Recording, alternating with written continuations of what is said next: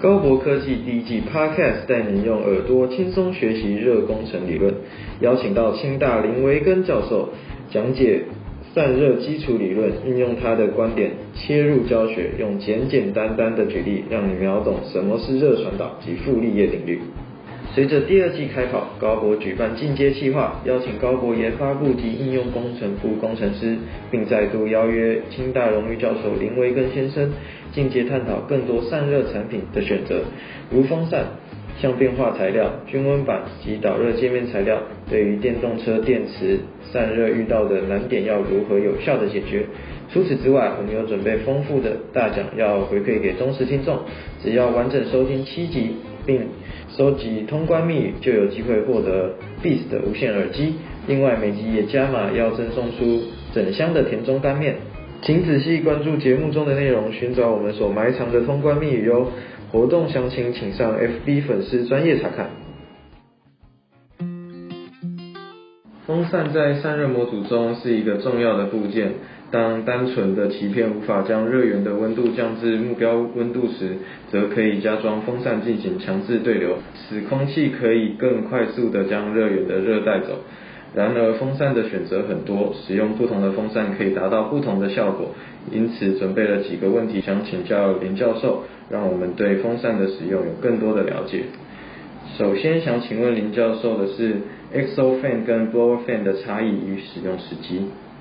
好，一般那个我们 IT 产业啊用的的风扇大概有两种，一种就是 axial fan，就是轴流扇，那另外一个就是 blower fan 啊，就是我们的离心扇。那一般来讲的话呢，axial fan 哈就是轴流扇呢，它的风量比较大，啊，比那个离心扇的风量呃比较大。但是它的静压会比这个我们的离心扇小，那用在什么地方呢？呃，一般来讲的话，我们的 axial fan 轴流扇呢是用在比较不密集的系统，例如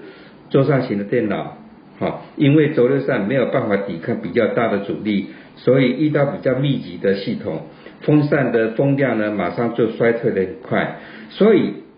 换句话说，轴流扇呢装在类似笔电的系统。它的出风量相对会变得比较低，比轴比离心扇，好，那么 blow blow fan 哈，我们一般讲的离心扇可以克服比较高的阻力，所以它的静压比较高，通常在密密麻麻的系统，像笔电啦、EU server 啦，啊，那这个可以装在那边，但是离心扇的体积比较大，那个厚度比较厚，所以也要考虑笔电或 EU server 的空间可以。呃，装得下吗？这时候就要考虑我们工程师的智慧来选择了。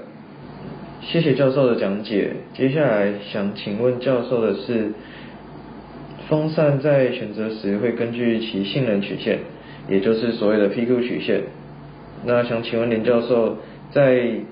看这条曲线的时候，是否有哪些判断的重点？一般来讲，选择风扇是根据 PQ 曲线，也就是风扇的性能曲线。所谓 PQ 曲线，就是以风量为横轴、静压为纵轴的曲线。风扇在空气的风量在 PQ 曲线就是横轴的最大风量。那实际上，我们把风扇放在鳍片或模组或系统上面所得到的出风量，绝对不会是 PQ 曲线的最大风量，必须再加上鳍片、模组、系统的。这一个阻抗曲线得到的交叉点啊，交叉点才是真正的出风量。然后一般风扇厂商介绍它的风扇，都说它的出风量很大啊，那是听听就好了，因为它的出风量很大，就是等于是在空气中没有阻力的一那一点的风量。可是实际上，嗯，你根本不会在那一点，一定是它的交叉点，或者是说你把。风那个鳍片的阻抗曲线，把它加上去以后，才得到真正的风量。所以选择风扇必须要根据用到地方的不同而不同。比如说用在笔电上面，跟用在 PC 上面，基本上都是就是有不同的这个风扇。哦，那我想请问林教授，刚刚有讲到的系统阻抗曲线，通常是使用风洞进行量测。那如果不适合使用？风洞量测的话，是否有其他的方法可以获得阻抗曲线呢？阻抗曲线一般都是用实际的测测量去做的。那么你要用模拟的方法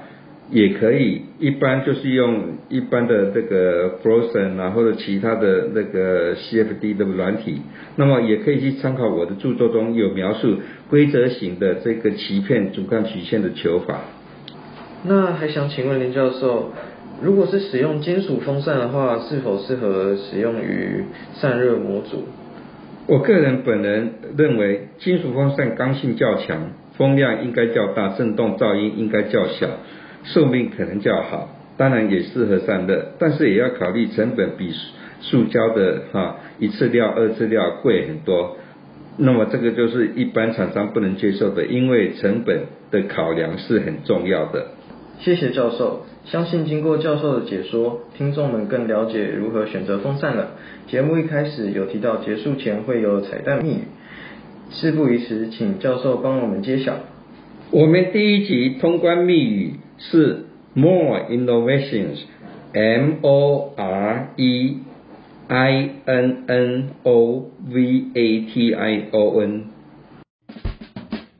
欢迎仔细聆听后到脸书置顶贴文下方留下 Podcast 中的通关密语，并分享此贴文。我们将会在指定时间内抽出一名幸运儿，将赠送整箱的田中干拌面。